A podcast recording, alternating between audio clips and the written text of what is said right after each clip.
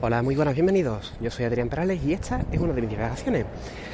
Antes que nada, quiero darte las gracias por dedicar un poco de tu tiempo en escuchar uno de mis audios. Hoy quiero hablar de La Casa de Papel, esta fantástica serie que tan enganchado ha tenido mucha gente y de la que yo solamente he visto y no voy a ver más. La temporada 1, temporada o parte, como lo quieren llamar, temporada 1 y 2.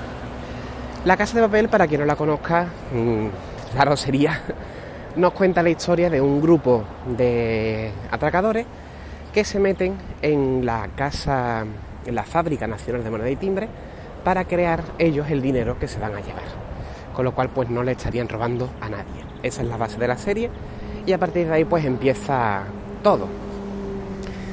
Entiendo que la serie haya podido enganchar, entiendo que la serie se haya convertido en un fenómeno mundial internacional, porque realmente es una serie muy adictiva, una serie que consigue tenerte enganchado, que desarrolla bien a los personajes, pero sin embargo me ha parecido que tiene una agujeros de guion, conveniencias de guion, mejor dicho, bastante, bastante importantes. Esta es la visión general, creo que los personajes no se comportan de una forma lógica para la situación en la que se encuentran, tanto los policías como los ladrones. Eh, creo que mm, el plan de ambos bandos se pudo ir al traste muy fácilmente y por el guionazo, por el poder del guion, pues esto no ocurre, ¿de acuerdo?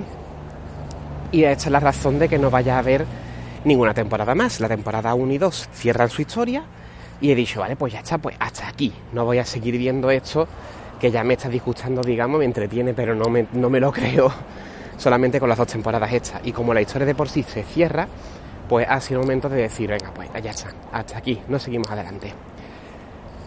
A partir de aquí vienen destripes, ¿de acuerdo? Si no has visto la serie, deja de escuchar. Bueno, si no la has visto y, y quieres verla, evidentemente, o no te interesan los destripes. Si no la has visto, deja de escuchar, porque a partir de ahora voy a hablar con destripes gordos. ¿Listo? 3, 2, 1 vámonos allá. ¿Por qué narices no le pegan un tiro a Arturito cuando Berlín le quiere meter un tiro a Mónica Gastambide a la primera de cambio? ¿Por qué ese buen hombre, inspector de policía, Ángel, profesional como la copa de un pino, con 15 años de experiencia, se pone a beber cuando está conduciendo? ¿Por qué ese hombre, el profesor, tan profesional como es, tan pensado que tiene el golpe, se enamora de la inspectora? ¿Por qué la inspectora cuando la atrapa no se lo lleva directamente a comisaría? ¿Por qué? Eh, yo qué sé, que son tantísimas cosas que estos son los primeros que se me han venido a la cabeza. Entonces, claro, son tantísimos detalles, tantísimas cositas, que cuya única respuesta es porque la serie tiene que avanzar, porque la trama le conviene y porque tiene que haber el final que, tiene, que no tengo otra respuesta para esto. Eh, y luego el final que tiene, que me deja muchísimas preguntas. Mm, preguntas del tipo, ¿esos rehenes que se quedaron al final reciben el millón que les prometieron? ¿Qué pasa con Arturo después de, con lo molesto que fue? ¿Qué pasa con la niña inglesa?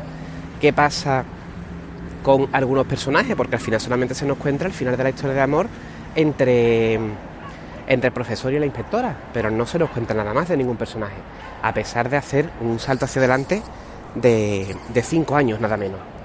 Son muchas dudas las que me deja y muchos guionazos que he visto que para arreglar las tramas de una forma pues facilona en, en muchos casos, muy conveniente para el guion. Yo lo estaba viendo y decía, venga, pues esto ha ocurrido por el poder del guion y ya está, no tiene más.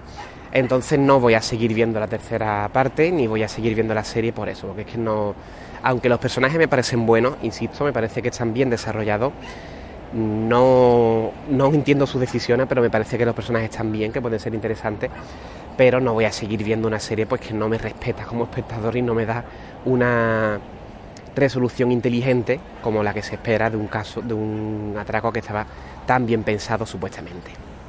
No voy a seguir, no voy a seguir con ella. Entonces, nada, mm, espero comentarios. Mm, si te, ha gustado la serie, fantástica. Ya digo que yo entiendo que haya sido un fenómeno. Me ha entretenido, ¿de acuerdo? Eso está ahí. Pero no me parece un guion tan, tan bien pensado como para seguir viéndola, la verdad. Así que nada más, esto es lo que quería contaros hoy.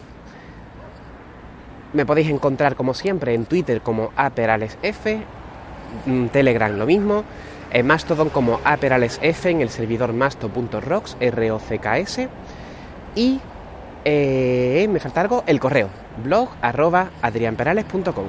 Para cualquier comentario, pues ahí me tenéis para decirme lo que queráis. Un saludo y hasta otra.